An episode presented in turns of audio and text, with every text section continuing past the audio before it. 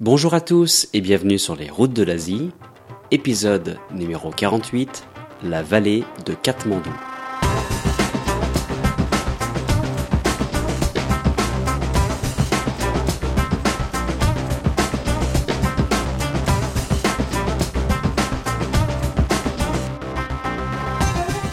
Êtes bien sur les routes de l'Asie, le podcast du voyage d'aventure et découverte en Asie.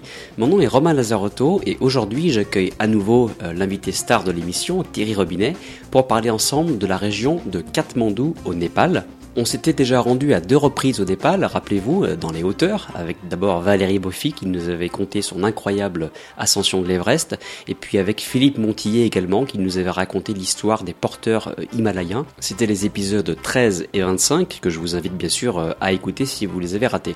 Aujourd'hui avec Thierry on va parler de l'incontournable capitale Katmandou et de toutes les merveilles qu'il y a à visiter dans la région. Bienvenue dans la vallée de Katmandou.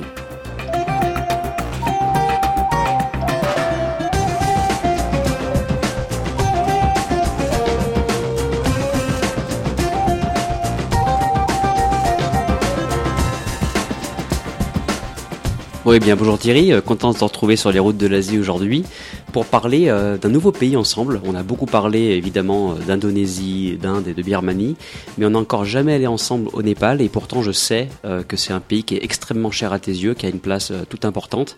Tu en parles notamment dans ton livre Mémoire de route, les îles de la Sonde, et tu racontes ce voyage initiatique que tu as fait vers l'Orient en passant par le Népal dans les années 70.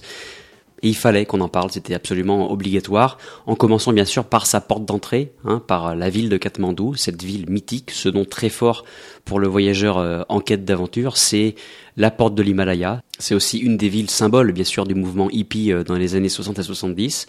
Et il fallait voilà qu'on l'explore, puisque la ville en elle-même est, extrêmement intéressante, mais il y a aussi toute la région, la vallée de Katmandou, puisqu'il y a aux alentours, tout proche, les anciennes villes impériales, qui sont magnifiques et qui ont toute leur importance dans l'histoire de la région euh, et l'histoire du pays. Moi, j'ai eu la chance d'y aller euh, six mois avant le séisme de avril 2015, qui a pas mal endommagé ces, ces lieux, malheureusement. Mais il faut quand même y aller aujourd'hui. Il y a beaucoup de choses à voir. C'est une région qui est vraiment très riche, on va le voir ensemble. Commence par nous parler euh, de la relation que tu entretiens avec le Népal, qu'est-ce que ça évoque pour toi, et Katmandou en particulier? Et puis après, voilà, commençons la visite euh, de Katmandou. Par où on commence dans cette euh, ville mythique?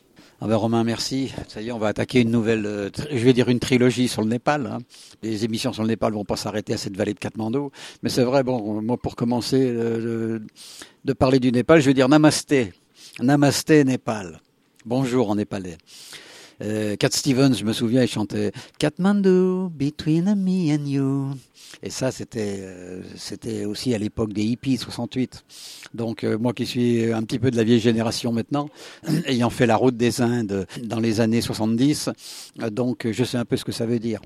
Et qu'est-ce que tu veux Quel coup de cœur quand on arrive dans le royaume du Népal. maintenant, c'est plus un royaume, mais avant, ça l'était quand on est né dans l'Isère, en ayant eu toute sa jeunesse, sa prime jeunesse, sa jeunesse, son adolescence devant les montagnes de la Chartreuse, devant les montagnes des Alpes, euh, bon, ça marque les pics neigeux. Bon, quand je suis parti au Népal, euh, qu'est-ce que je voulais voir euh, Un peu comme tout le monde, la Napurna, l'Everest, tous ces sommets de plus de 8000, cette chaîne ininterrompue de pics et de glaciers, ça, ça marque. C'est bon pour rien d'ailleurs. Bon, euh, toutes les expéditions euh, euh, de haute montagne vont là-bas parce que d'abord il faut conquérir le plus haut sommet, l'Everest. Mais en même temps, bon, il y a cette façon de vivre au Népal qui est unique. Ce mélange de, de bouddhisme, d'hindouisme, d'animisme aussi, des gens qui sont hyper souriants.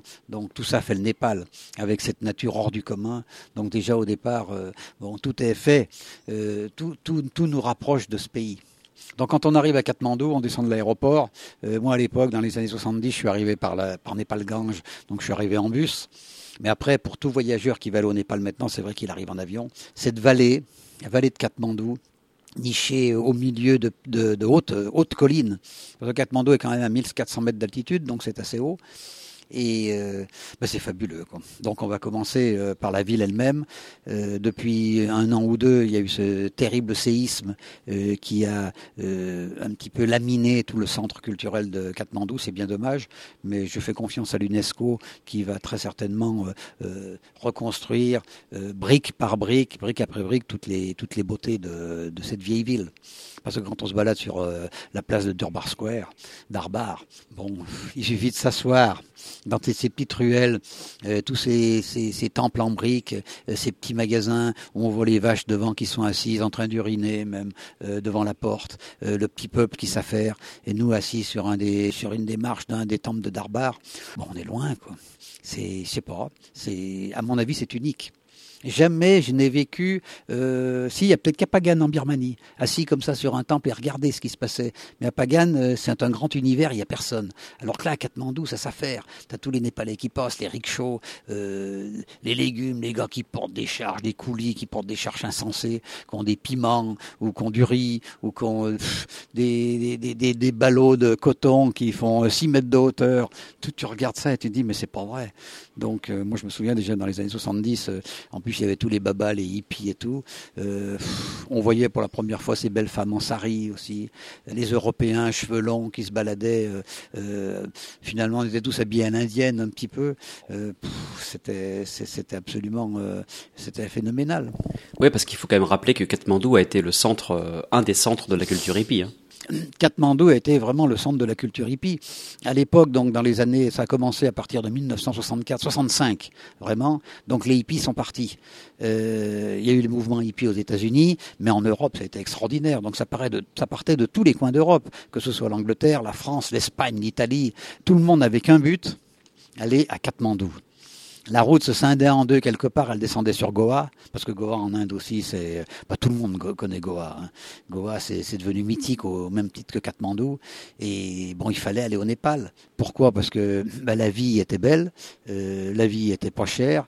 Euh, comment expliquer? Je sais pas. Il y avait euh, un, une sensation de liberté extraordinaire, et surtout, euh, moi, ça m'est arrivé l'envie de plus avoir envie de retourner dans mon pays, dans mon village même si ça a été quand même éphémère, et au bout d'un moment, on sait qu'on a à revenir.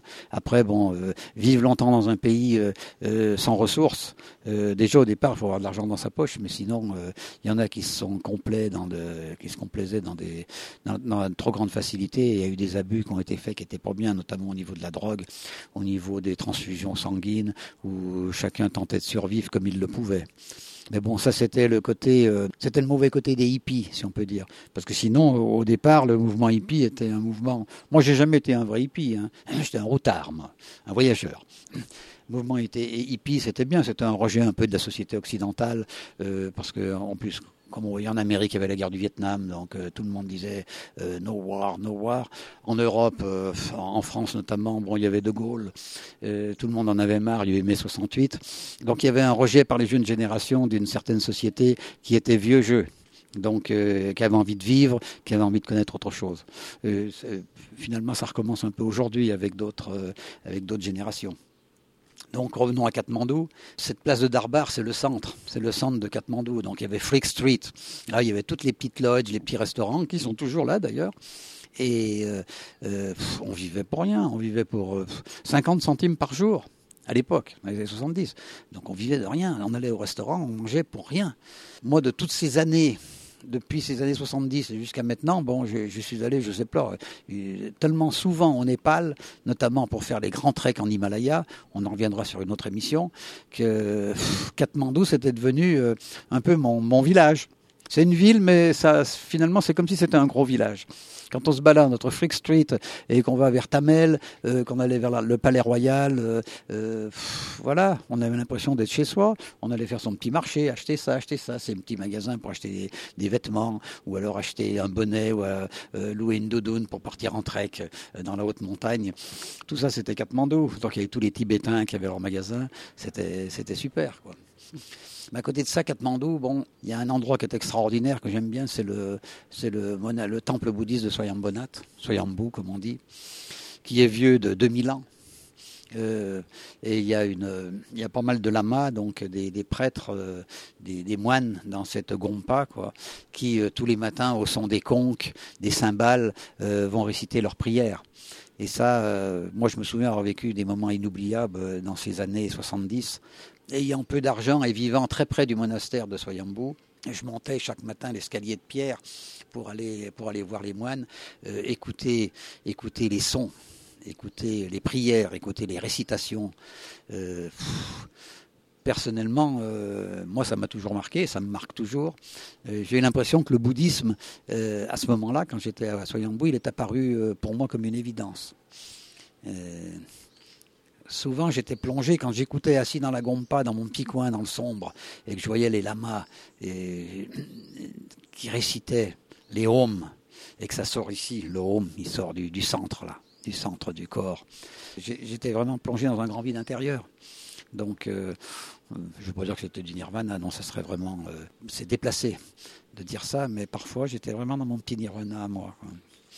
En plus, euh, Soyambu, bon, c'est une gompa, donc un stupa, et puis tout autour il y avait les, les, moulins à prière, il y a tous les drapeaux qui flottent au vent aussi, et Bon, c'est toujours fabuleux de faire toujours le tour, comme tout bon Tibétain, par la gauche. C'est pour ça que j'aime bien Tintin au Tibet, parce que quand il y a le capitaine Haddock qui, va se casser la figure, qui descend en fond les manettes, euh, parce qu'il a buté sur une pierre, le Tintin qui lui dit Capitaine, faites attention, passez à gauche. Hein. le capitaine dit Je voudrais bien vous y voir, parce qu'il descend à fond les manettes, et paf, il se paye, le stupa. Et lui, il se dit, ma bouteille de whisky est sauvée. Puis d'un seul coup, il y a le tour du stupa qui tombe sur son sac, et hop, la bouteille de whisky se casse.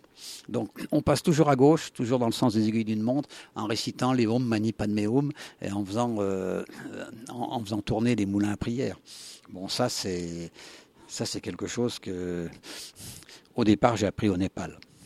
Après, quand on va au Tibet, quand on va dans tout le monde tibétain, dans tout l'Himalaya, euh, c'est quelque chose qui est normal. Mais au départ, euh, pour moi, Katmandou a été aussi faire tourner ses moulins à prière comme ça dans le temple de Soyambo. Ouais, et la vue qu'on a de là-haut est assez euh, magnifique. Ben, la vue qu'on a au sommet du temple de Soyambou, en remontant tous ces escaliers de pierre où il y a des, dizaines de singes, d'ailleurs que j'ai jamais bien aimé, hein, des, des, macaques à poils durs, comme je dis, qui peuvent vous attaquer, qui ont des dents de 3 cm de long. mais c'est vrai que quand on arrive au sommet euh, de l'escalier, on a une vue sur la vallée qui est superbe, surtout avec la rivière Bagmati, les collines, euh, donc c'est très beau. Et quand on est à Katmandou, bon, c'est vrai, à, partir de Freak Street, donc le palais désuet de la, la Kumari aussi, qui est la, déesse, euh, la déesse de la vallée, la déesse vivante de la vallée. J'ai eu l'occasion de la voir une ou deux fois.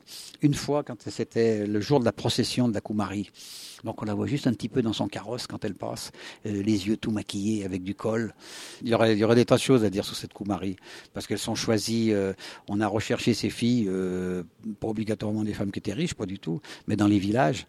Et il faut qu'elles aient vraiment toutes les conditions requises euh, qu'elle ait les pieds comme ça, les mains comme ça, le corps, les épaules, etc., qui vont, qui correspondent à, une vraie Kumari. Quoi. Donc, ce sont des femmes le jour de leur intronisation comme Kumari, ben, c'est fini, elles sortent plus de leur palais. Donc, euh, euh, deux filles euh, pauvres au départ, si elles ont été trouvées dans un village, elles se trouvent des, reines, on peut dire, mais des reines dans un palais fermé. Donc, on vient par contre, elles veulent manger, elles veulent faire ça, on leur amène tout. Il y a des gens qui s'occuperont d'elles toute leur vie. Et, donc, il y a plusieurs Koumaris ben, Il y a plusieurs Koumaris, mais surtout une Koumarie, quand elle devient un peu vieille, elle est changée. Donc, on la sort de son palais et on la remplace par une plus jeune. Et c'est tout le dilemme des Koumaris. Euh, que du jour au lendemain, elles sortent, de leur, euh, leur, palais, on va dire, le, palais de la Koumarie, et elles retournent dans leur village, elles ne sont plus rien. Et il n'y aura plus aucun homme qui voudra se marier avec une personne qui a été déifiée. Elle a carrément été déifiée. Donc, euh, il, est, impossible pour un homme, en plus de son village, de, dire bah, Tiens, je veux me marier avec toi parce que je t'aime ou que tu es belle ou je ne sais pas. Et donc, elle se retrouve souvent toute seule. Donc, c'est pas facile pour ces femmes-là. Donc quand on se promène vers le Palais Royal aussi, euh, bon, qui a connu des tas des, tas d'événements avec euh, l'abolition de la monarchie, ce qui n'a pas été facile, euh, notamment au niveau politique. C'est pas, je veux pas en parler là aujourd'hui. C'est pas, c'est pas le, thème de, cette de cette émission. Mais euh, tout le haut du Palais Royal aussi, bon, c'est là que j'ai passé des, moments sympas aussi, parce qu'il y a de très vieux hôtels. Tous les vieux hôtels de, la, de Katmandou, euh, jusqu'à l'hôtel Oberoi, tout ça. Bon, c'était c'était sympa. Moi, j'ai eu beaucoup d'amis euh, à Katmandou. je me rappelle de Manoj qui avait une boutique au Yakanyeti et qui vendait des bijoux. Et avec lui, souvent, bon, il m'a fait, il m'a fait découvrir dans sa voiture tous des aspects de, la vallée. Oui, parlons, si tu le veux bien, de Pashupatinath, qui est ce temple hindou euh, à Katmandou et qui est aussi un lieu de crémation extrêmement vénéré, extrêmement sacré. Oui, alors il y a le grand temple de Pashupatinath, donc c'est l'antre des hindous. Euh, tu peux rester sur les bords, tu peux regarder à la limite quand tu es un peu au-dessus, euh, tu vois par-dessus les murs, euh, tu peux voir un petit peu comment les hindous vont prier, etc. Mais bon, Pashupatinath, sur les bords de la rivière Bagmati, c'est le temple hindou de Katmandou, comme Swayambonat est le temple bouddhiste de Katmandou. Donc aussi à Pashupatinath, bon, il y a pas mal de lieux de crémation aussi, où on va brûler les toutes castes, on va dire mais avant tout les brahmanes quand même et les satriyas. À l'inverse, quand on va se balader dans toute partie de la Bagmati, notamment euh, dans certains quartiers, euh, pas très loin du temple de Swayambhu d'ailleurs, où on, peut voir euh, à Katmandou les, les surtout la caste des intouchables, qui brûlent au bord de la route. Moi, j'ai vu que ce fois comme ça en marchant à pied, en allant d'un point à un autre. J'allais à l'hôtel Vajra, je me souviens, qui est un, hôtel tenu par des bouddhistes, qui à une époque a eu un peu euh, un aura, qui est toujours un très bon hôtel d'ailleurs à Katmandou. Euh, il y avait les donc euh, les pauvres, ceux qui n'ont pas d'argent pour faire une crémation au bord de la Bagmati, mais ils le faisaient au bord de la route avec des camions qui passaient à, un mètre. Donc tu te dis, bon, ton karma ne devait pas être très bon ce jour-là, quoi, si tu es mort comme ça. Mais ça, euh, bon, l'Inde, l'Inde et ses Harijan, donc les, intouchables, euh, ils sont légion. Alors, euh, emmène-nous visiter maintenant le reste donc de la vallée de Katmandou, avec notamment les anciennes villes impériales que sont Patan et Bhaktapur, mais je sais qu'il y a bien plus que ça. Hein. Personnellement, euh, j'ai fait des, kilomètres et des kilomètres de, bicyclette euh, dans cette vallée de Katmandou. Parce que quand on sort de Katmandou, bon, qu'est-ce qu'il y a autour? Bon, il y a deux villes qui sont extraordinaires. C'est Patan et Bhaktapur, qui s'appelait Bagdaon avant. Et si Patan a peut-être le Durbar euh, euh, plus beau que celui de Katmandou, avec tous ses toits comme ça, un petit peu comme les toits balinais à plusieurs, euh, à plusieurs étages, très bien entretenus et tout, malgré tout, j'aime beaucoup Bhaktapur parce que déjà, certainement la ville de la vallée la plus authentique. Euh, moi, je me rappelle de mes lectures de Tintin au Tibet. Euh, quand on se balade dans les rues, j'ai retrouvé moi les ruelles où on fait sécher le piment rouge, par exemple, comme Capitaine Haddock allait goûter la niam niam good to et les coulis portant des charges insensées dans les rues. C'est là qu'on se dit que Hergé finalement était un génie parce qu'il a su, su retranscrire à travers toutes ces, toutes ces BD euh, des choses extraordinaires du, monde, de notre terre. En plus, Bactapour, c'est vraiment les égouts qui se déversent dans la rue, euh, des ruelles sombres, des bâtiments de pierre, euh, des animaux domestiques ça et là, euh, qui dorment en plein milieu de la route et qu'il faut, on ne sait pas comment leur les dépasser. c'est vrai que c'est le Moyen Âge de nos ancêtres les Gaulois. C'est vraiment une ville moyenâgeuse. Tout le Népal est moyenâgeux. Et à l'entrée de la ville, en plus avec sa porte d'or, parce que c'est vraiment de l'or, on se demande s'il faut l'attribuer à un sculpteur ou à un orfèvre. Voilà. Donc pour moi, partout dans cette vallée de Katmandou, on rencontre des sites spectaculaires, euh, des temples, des villages, des sanctuaires chargés de souvenirs, de beauté. Ouais, Bhaktapur, c'est vraiment un lieu enchanteur à visiter. Il faut le signaler aussi, c'est un centre euh, d'art et de culture. Et il y a plein d'ateliers d'artistes, plein de boutiques qui vous proposent des choses très belles, notamment ces fameux Kalachakra Mandala, qui sont ces représentations cosmiques de l'univers euh, propres aux rituels euh, bouddhistes et hindouistes. Moi, j'en ai ramené un à la maison qui est, toute beauté. Euh, voilà, vous aurez des, masters qui vous font ces peintures euh, de différentes dimensions avec des couleurs euh, très vives, très très belles. Ça vaut, ça vaut le coup d'en ramener un. Bon, alors où est-ce que tu nous emmènes ailleurs dans la vallée? Ailleurs, ah, il y a Bodnath tout le monde connaît les yeux. Les yeux sur l'un des sanctuaires bouddhistes les plus vieux du monde asiatique. Avec Lumbini, euh, aussi, et Sarnath en Inde, euh, est le lieu de pèlerinage le plus honoré en dehors du Tibet. Euh, toute personne, moi quand je me suis rendu aussi à Bodhnath, donc je me rappelle ces yeux, comme je viens de dire, qui sont peints sur le stupa central. Euh, déjà c'est extraordinaire.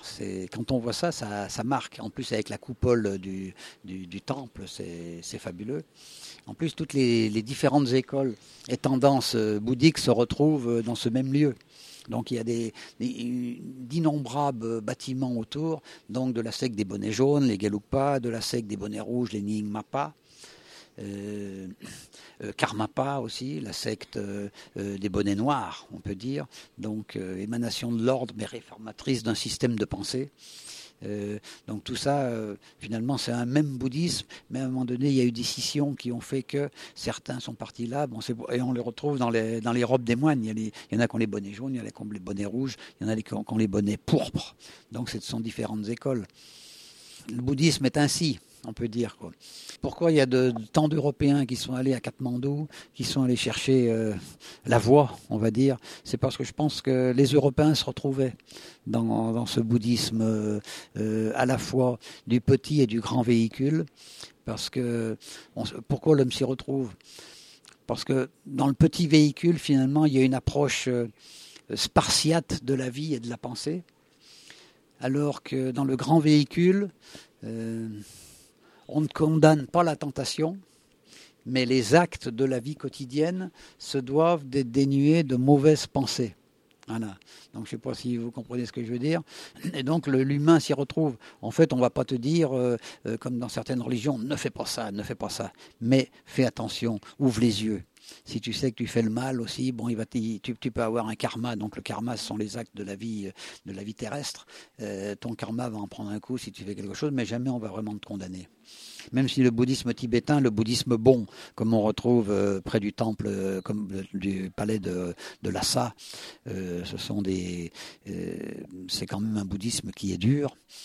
Et c'est là, c'est ce, bouddhisme-là où, quand il y a un mort, surtout un prêtre qui vient de mourir, on découpe son corps. Ce sont d'autres prêtres qui découpent son corps et on donne à manger aux aigles qui viennent par dizaines dans un endroit particulier aux, alentours de Lhasa, où tu vois euh, les gars qui découpent les jambes, qui découpent les bras et tout, et qui vont tout donner aux aigles. C'est quelque chose. Moi, je me rappelle qu'à l'époque, dans Katmandou, dans les années 70, il n'y avait presque pas de véhicules. Donc, je m'étais dit, moi, allez, euh, on va faire le tour en vélo. Euh, on avait des vélos, mais il fallait voir, c'est des vélos de la guerre de, la guerre de 14, comme on dit. Et les freins, ça marchait presque pas. Puis en plus, les routes étaient tellement mauvaises, il y avait des pavés, on pouvait se casser la figure toutes les cinq minutes. Et il y avait des trous, beaucoup de, beaucoup de, pavés manquaient. Donc, c'est comme ça que je suis parti euh, visiter toute la vallée. Bhaktapur, Patan, Bodnat. Et je suis allé beaucoup plus loin. Je suis parti en direction de Doulikel. Alors, je ne suis pas monté à Doulikel en vélo parce que ça aurait été impossible, il n'y avait pas de vitesse sur le vélo. Mais après, quand on monte en trek et qu'on va dans toute cette région est euh, de la vallée de Katmandou, quand on monte à Doulikel, oh, c'est le Pounil euh, du côté euh, du côté Annapurna. Et quand on est à Doulikel, on, découvre d'un seul coup toute la chaîne de l'Himalaya. Donc on a tous les sommets, que ce soit le Makalu, euh, l'Everest bien sûr, le Lhotse, la barre du Lhotse, le Nuptse, euh, le Shoyu, après il y a tous les, tout le Langtang, euh, jusqu'à la Napurna. je me demande même si on voit pas le Dolagiri au fond. Donc Doulikel, c'est un endroit extraordinaire, il y a plein de petites lodges, donc on peut y dormir, même encore aujourd'hui, ça vaut le coup d'aller là. Et il y a deux, autres, deux ou trois endroits comme ça, pas très loin de Doulikel aussi, où on a une vue sur l'Himalaya qui est fabuleuse. Donc ça, moi je recommande à tout le monde d'y aller parce qu'en plus c'est le vrai Népal, le balcon des le balcon des Annapurna ou le balcon de l'Himalaya on peut dire, et à la limite sur des, dizaines, des centaines de kilomètres, vous pourriez marcher comme ça à travers les collines et aller euh, d'un point à l'autre du Népal en vivant dans les petits villages, euh, soit des petits villages euh, hindous, des petits villages bouddhistes. C'est sans fin. Donc cette vallée de Katmandou, moi, elle, elle est marquante, quoi. Voilà. Donc quand on revient après euh, de, cette balade à Katmandou, euh, de cette balade dans la vallée, euh, on peut aller aussi à Shangu Narayan où il y a un grand temple aussi dédié à Shiva et à Vishnu, c'est cela même. Et on peut aller à Gokarna, faire de l'éléphant, où les éléphants sont vraiment sauvages, pas facile à monter et à se balader, mais à travers presque la jungle. Donc il y a plein de choses. De Katmandou, on peut aller à Chitwan, aller voir s'il y a des tigres à dos d'éléphants. Cette vallée regorge de, merveilles. Alors pour moi, Katmandou, euh, bon, je pourrais très bien aussi parler de Pokhara parce que dans les années 70, euh, quand on était resté à Katmandou, après, on aimait bien partir sur Pokhara et où il y avait pas mal de, de, soirées au bord du lac euh, Pewa. C'était un autre monde. la route déjà pour aller de Katmandou à Pokhara À l'époque, bah, c'était, c'était une aventure énorme parce qu'on mettait 12 heures à 14 heures pour y aller sur des routes qui n'étaient même pas goudronnées. Euh, aujourd'hui, la route de, Katmandou à Pokhara est goudronnée, mais euh, régulièrement, je vois dans les journaux, à la télé, qu'un, bus a plongé dans, la Trisulie ou a plongé dans la Marciandi, euh, des virages pas possibles, des trous partout. Donc je me dis que ça n'a pas bien dû changer.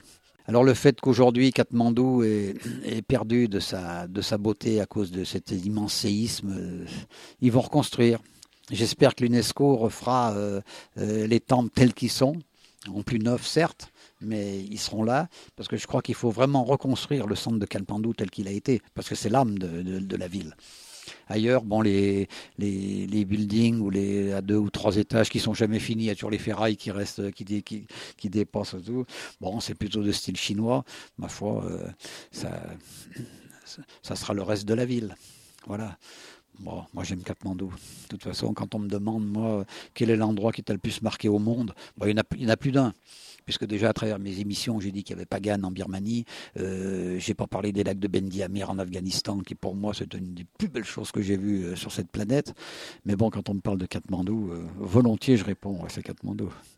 Hein, ça fait partie de toute une histoire, de mes rêves, surtout quand j'étais gosse. Très bien Thierry, ben écoute, ça fait une belle découverte de la région de, Katmandou. On est obligé de, finir quand même par parler euh, du quartier euh, de Tamel, le quartier routard de Katmandou, qui est vraiment assez plaisant où tous les voyageurs vont se retrouver à un moment ou à un autre, avec toutes ces petites boutiques, tous ces restaurants, euh, tous ces magasins également de, matériel de trek. On peut s'équiper vraiment de A à Z là-bas pour faire ensuite un trek en Himalaya.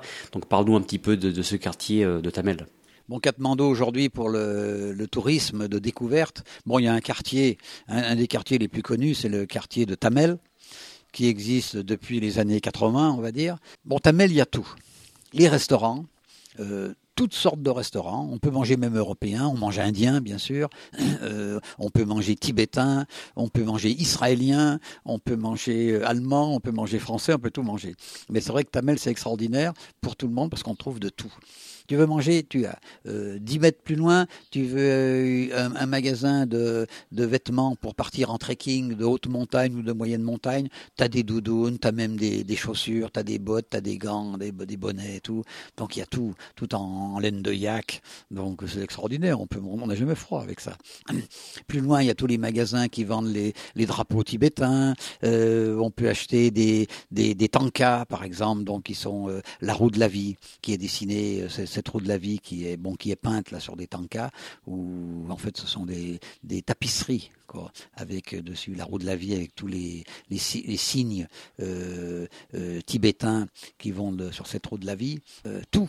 Le papier mâché c'est un c'est pas un cafarnaum je dirais mais tout le monde trouvera tout ce qu'il cherche dans les rues de Katmandou. Donc Tamel, euh, euh, avec toutes ces petites, euh, petits, hôtels pas chers, c'est l'endroit rêvé pour le routard voyageur. Puis ceux qui veulent partir après en Himalaya pour aller découvrir en trek les hautes montagnes ou se rapprocher de hautes montagnes, Bon, c'est le point idéal pour faire tous ces achats et, bien dîner aussi avant de partir pour être en bonne forme. Parce qu'après, quand on part en montagne, bon, maintenant ça a quand même évolué par rapport aux, aux années 70-80, où à l'époque des lodges, il n'y en avait pas beaucoup sur les chemins de trek. Mais maintenant, euh, quand on part en trek, partout, euh, partout on trouvera euh, à dormir, euh, manger, euh, etc. Impeccable. Eh ben, écoute, merci Thierry pour, euh, pour cette découverte de la région de, de Katmandou avec toi. Où c'est que tu veux nous emmener euh, pour un prochain épisode sur le Népal? Ben écoute, euh, dans ce voyage au Népal, après avoir parlé de la vallée de Katmandou, bon, je sais, j'ai pas tout dit, hein, il y a tellement de choses. Euh, je crois qu'on va aller sur les chemins des treks, dans les, euh, que ce soit le tour de la Napurna ou le camp de base de l'Everest, qui sont quand même les coins que je connais le mieux, que j'ai fait le plus souvent. Et puis on pourra parler aussi du, du Dolagiri, tour du Dolagiri, tour du Manaslu, euh, le Dolpo, le haut Dolpo et le bas Dolpo, euh, toute la région du Ganeshimal aussi. Euh, ben voilà, ça fait beaucoup de choses. Donc on va parler des, des grands treks himalayens avec euh, les neiges éternelles. Parfait. Merci encore Thierry et puis à bientôt. Merci Romain et à bientôt.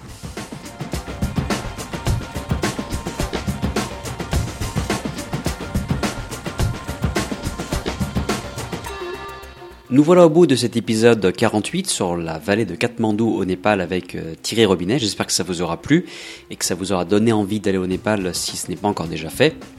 Comme d'habitude, vous retrouverez tous les noms et conseils évoqués par Thierry dans cet épisode sur la page sur le site web sur les routes de l'Asie.com slash 48. Vous le savez bien maintenant, un petit mot sur le même site euh, iTunes ou encore les réseaux sociaux m'aide toujours à faire connaître l'émission au plus grand nombre. Donc n'hésitez pas à y aller de votre petit commentaire. Et aujourd'hui j'ai envie de citer Batistou69 sur iTunes qui a laissé 5 étoiles avec ce gentil mot un peu d'aventure au bout du monde en prenant sa douche. Merci Romain pour ce podcast très sympa. J'ai notamment apprécié ceux avec Thierry Robinet, mais tous sont de bonnes usines à rêve. Fin du commentaire, merci beaucoup à toi et j'espère que celui-là euh, n'a pas dérogé à la règle. Et puis ça tombe bien puisqu'on va retrouver Thierry dans le prochain épisode et on va revenir avec lui dans un de ses pays phares, l'Inde, à la découverte d'une nouvelle région. D'ici là, merci pour votre écoute et excellent voyage en Asie.